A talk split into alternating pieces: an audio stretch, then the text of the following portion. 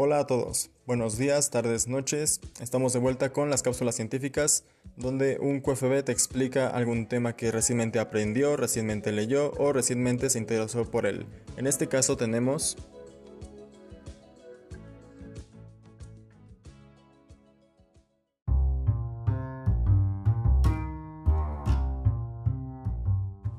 farmacovigilancia y farmacoepidemiología. Primero empecemos con la farmacovigilancia.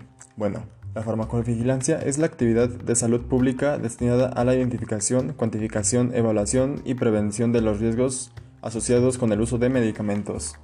Esto claro para proporcionar la seguridad de que el medicamento está en las medidas y este es un presenta una relación beneficio-riesgo favorable. O sea que es más beneficioso que riesgoso tomar el medicamento. Como bien sabemos, los medicamentos pueden tener este, efectos secundarios. Aquí hay tres puntos importantes los cuales hay que tener en cuenta y son la eficacia, que es la capacidad que tiene el fármaco de conseguir su efecto beneficioso. Esto claro en condiciones ideales y bueno, esto se realiza en pruebas de ensayos clínicos controlados aleatorizados. El segundo punto sería la seguridad que es que su utilización en las condiciones aprobadas no produce efectos tóxicos o adversos desproporcionados en relación con el beneficio. Y el tercero sería la calidad, que es alcanzar los requisitos mínimos de calidad y aquí es donde encontramos la pureza y los estándares establecidos. Ahora pasemos con algunas definiciones. Bueno, empecemos definiendo reacción adversa. Una reacción adversa es cualquier respuesta nociva y no intencionada a un medicamento. Como bien mencioné, los medicamentos pueden tener este, efectos secundarios. Y bueno, reacción adversa es un término o un concepto viejo o ya no tanto utilizado. Hoy en día se utilizan sinónimos o palabras relacionadas como pueden ser efecto colateral y efecto secundario.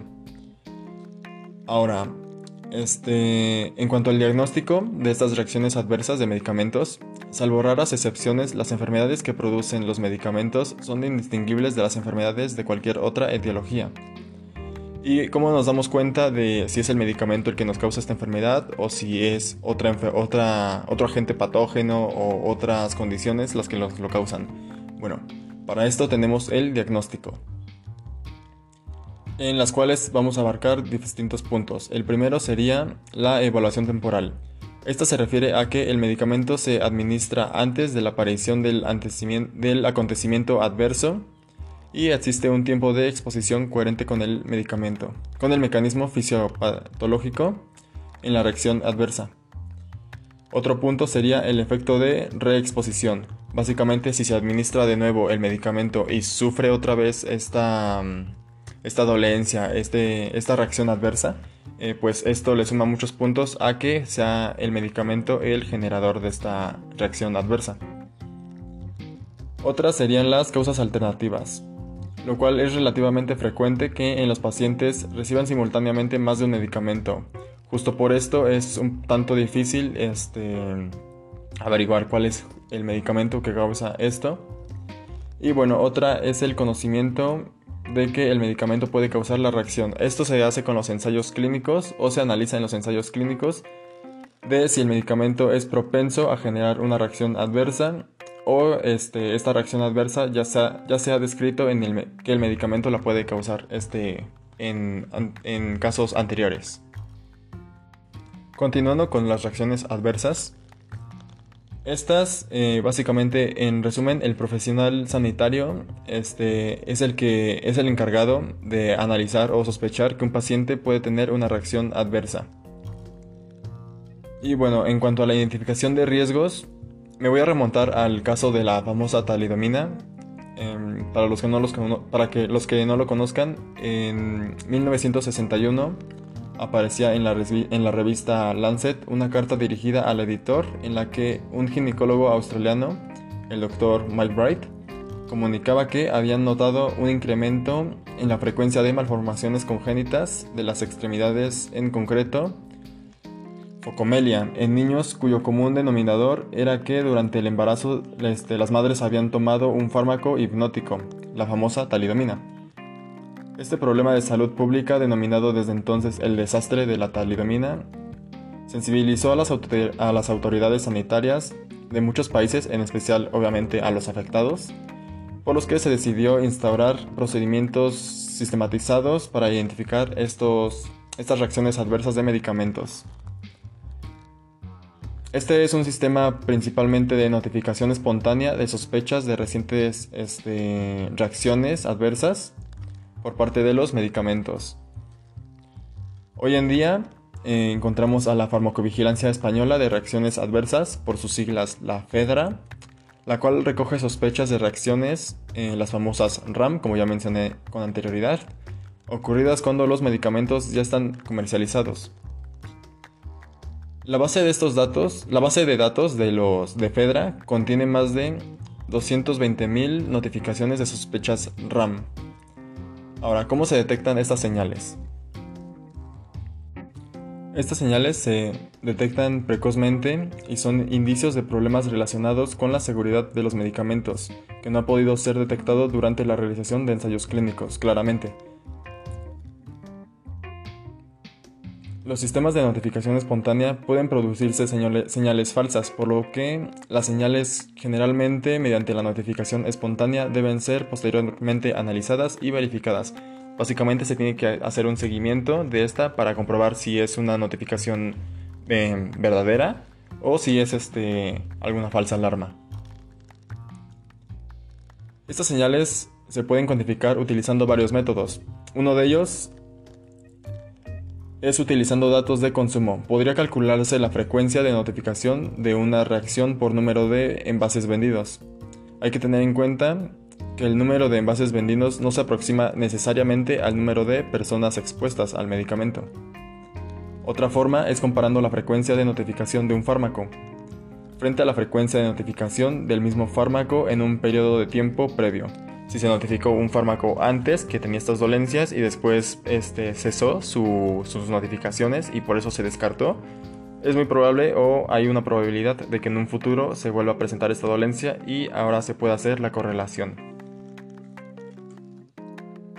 Los organismos responsables de los programas de notificación espontánea generalmente disponen de procedimientos normalizados en los que se utilizan estimadores cuantitativos para determinar la probabilidad de, que, de, una, de una combinación de reacción adversa. Aunque esto no es el único origen de las señales de, de alerta.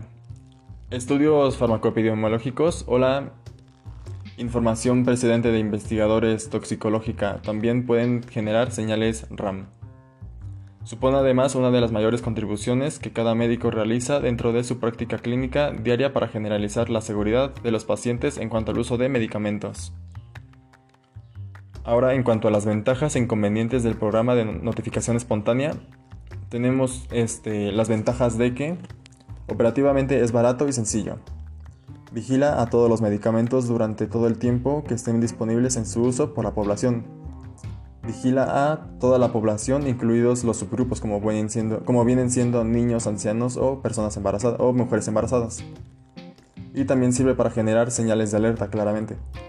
Ahora, en cuanto a los inconvenientes, la información clínica dispone de ocasiones, en, en ocasiones es insuficiente. Y a veces este, la notificación disminuye debido a la sensibilidad del programa. La frecuencia de notificación no es estable a lo largo de un tiempo. De un largo tiempo. Ahora hablaremos sobre los ensayos clínicos aleatorizados. Porque hace un momento mencioné que estas reacciones adversas al medicamento no se habían o no se presentaban en los ensayos clínicos. Bueno, la primera cuantificación del riesgo que implica el uso de un medicamento en seres humanos se lleva a cabo durante un desarrollo clínico. Eso nos queda bastante claro. Y bueno, ahí se conocen las reacciones adversas más frecuentes, más frecuentes del medicamento. Lo primero que hay que considerar para esto es el número de pacientes que, con el que ha estado expuesto el medicamento. El segundo factor es la duración del tiempo de exposición y el periodo de evaluación posterior a la exposición. Y el tercer factor que ha de tenerse en cuenta es la población a la que se presenta el ensayo clínico. No es lo mismo eh, darle un medicamento a un anciano a este, presentárselo a un niño. En cuanto a la investigación clínica, eh, se divide en tres subgrupos que vienen siendo los experimentales o que son los ensayos clínicos, otras que son las observaciones de, de cohortes y otra que son los casos de y controles. Ahora, en cuanto al ensayo clínico, las ventajas de este es que tienen una fortaleza metodológica, controla los factores de confusión desconocidos o no cuantificables. Y en cuanto a los inconvenientes es de que es caro y es de cierta forma artificial. Ahora, en cuanto a al estudio de cortes, puede analizar varios acontecimientos, puede analizar exposiciones poco frecuentes, sesgos de selección menos frecuentes, ausencia de sesgos de exposición y proporciona datos de incidencia. En cuanto a los inconvenientes, es de que es un poco más caro y si es prospectivo puede durar años. Ahora, en cuanto a casos y controles. Como ya mencionamos, puede analizar varios factores de exposición, puede estudiar enfermedades poco frecuentes, es fácil, rápido y logísticamente más barato. Y en cuanto a los inconvenientes, es de que hay problemas en la selección de controles y posibles sesgos en los datos de exposición. Todos los ensayos clínicos realizados una vez que el medicamento ha sido comercializado suelen identificar nuevos riesgos previamente no descritos y en ocasiones cuantifican con mayor precisión reacciones adversas detectadas. Otro tipo de estudios que tenemos son los estudios observacionales, la epidemiología cuenta con numerosos instrumentos para evaluar el efecto de los medicamentos en seres humanos, y el instrumento que se utilice determinará en buena medida la validez de las pruebas que el estudio aporta. En cuanto a los estudios observacionales descriptivos, encontramos que son útiles para la identificación de nuevos riesgos de los medicamentos, pues proponen nuevas hipótesis de asociación entre la administración de un medicamento y la aparición de una RAM. De igual forma, podrían estudiarse todos los acontecimientos que se les ocurre, por ejemplo, a 10.000 pacientes a los que se les prescribe un medicamento. Y bueno, este diseño nos permite cuantificar. Este tipo de estudios, cuando se llevan a cabo formalmente, se denominan monitorización de eventos ligados a la prescripción o por sus siglas en inglés, Prescription Event Monitoring, o también conocido como PEM. Otros estudios observacionales son los analíticos. Estos son los diseños más ampliamente utilizados en la evaluación de problemas de seguridad de los medicamentos. Como ya bien mencionamos, en cualquier estudio los errores son debidos al, al azar implícitos en la metodología científica que utiliza muestras de pacientes para inferir el resultado en la población de la que se ha obtenido la muestra. Estos son comunes a los estudios experimentales y observacionales. Este error, este, como bien mencionamos en, podcast en el podcast anterior, es, este, es menor en cuanto se aumenta el tamaño de la muestra, o en este caso el tamaño de los pacientes o de los, este, sí, de los pacientes observados. Ahora, en definitiva, un buen estudio observacional analítico es aquel que ha tenido en cuenta los, posibles errores de diseño y aborda detalladamente el analizar sus resultados antes de concluir el posible papel causal del medicamento en el efecto observado. Otro tipo de estudios son los estudios de los famosos cortes, ¿no? Este creo que es el más simple de todos, pues es este su diseño es bastante simple es un diseño de tipo observacional también, analítico, en el que un grupo de pacientes expuestos a un medicamento es seguido a lo largo de un tiempo predeterminado para evaluar la aparición de uno o varios efectos, y es comparado con uno o más grupos de pacientes similares. Aunque un estudio de cortes, el análisis siempre se realiza desde la exposición hasta la aparición del efecto, la recogida de información puede realizarse de forma prospectiva a medida que va ocurriendo en cuyo caso se habla de que el estudio de corte es de seguimiento o es prospectivo. Algunas características de los estudios de casos y controles es de que en este estudio es más difícil recoger los antecedentes de exposición a fármacos a no ser que se recurra a bases de datos. Otra característica es de que estos estudios no permiten estimar la incidencia de la enfermedad, ya que habitualmente se desconoce el total de población expuesta. Aún así, estos permiten hacer una estimación del riesgo relativo a partir del cálculo de la razón de probabilidades o por sus siglas en inglés odds ratio.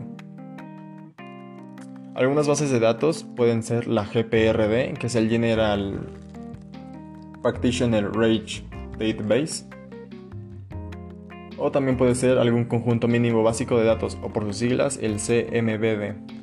Este es un registro en el que se recogen los diagnósticos al alta de los hospitales.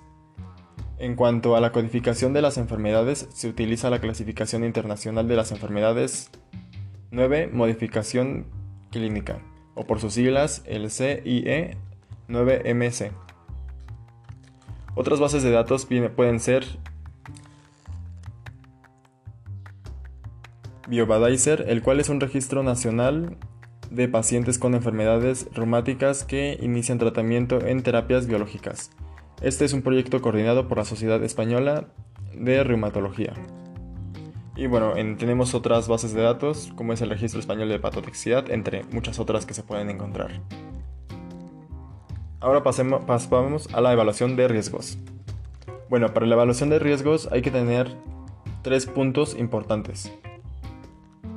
El primero sería los datos relativos de la morbilidad y su posible mortalidad, la gravedad de la reacción, duración y recuperación con secuelas o sin ellas. Otro punto sería la fuerza de la asociación con el fármaco y riesgo atribuible. La fuerza de asociación está definida por el riesgo relativo o por, eh, como ya mencionamos anteriormente, la, el odds ratio.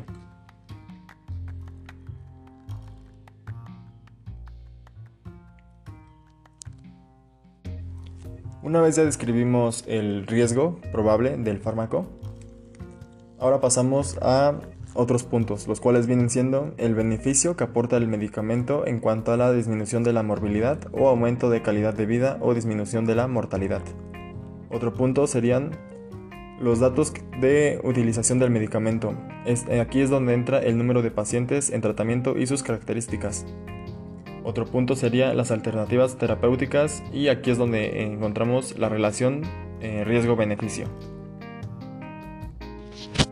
Ahora pasaremos a uno de los puntos más importantes de este podcast, el cual es la toma de decisiones en cuanto a la relación riesgo-beneficio de un medicamento en un paciente concreto, así como para hacerlo partícipe de las decisiones terapéuticas es importante conocer cómo se interpretan las medidas de riesgo y cómo se comunican.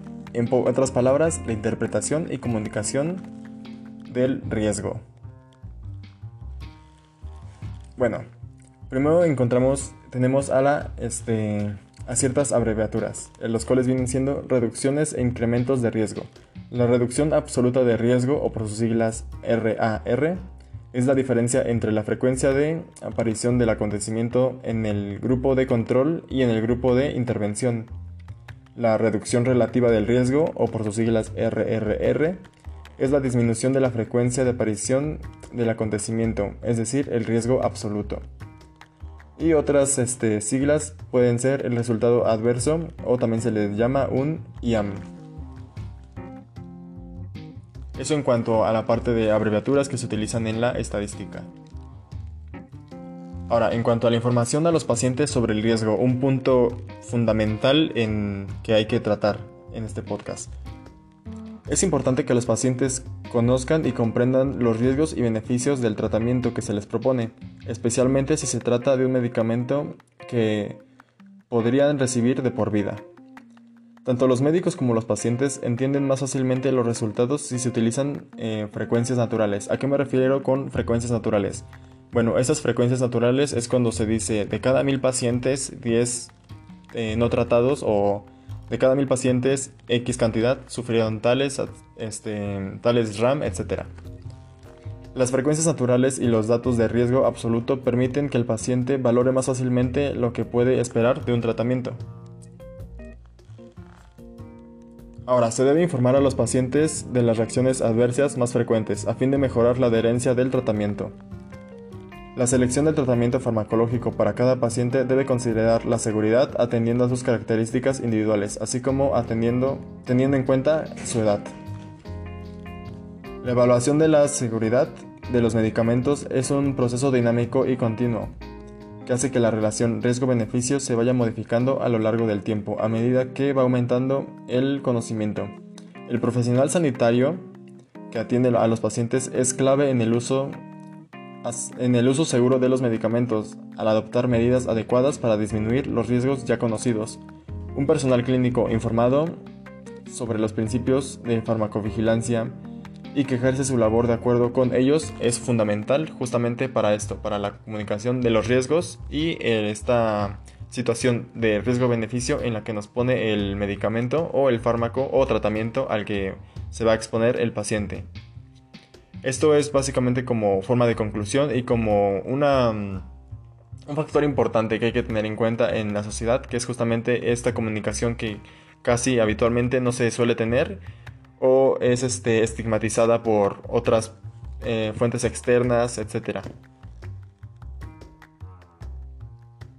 Y bueno, esta fue, este fue el podcast de farmacovigilancia y farmacoepidemiología. Es el capítulo 23 del libro Velázquez, Farmacología Básica. Y bueno, esto sería todo por este podcast. Nos vemos en la siguiente cápsula científica. Gracias.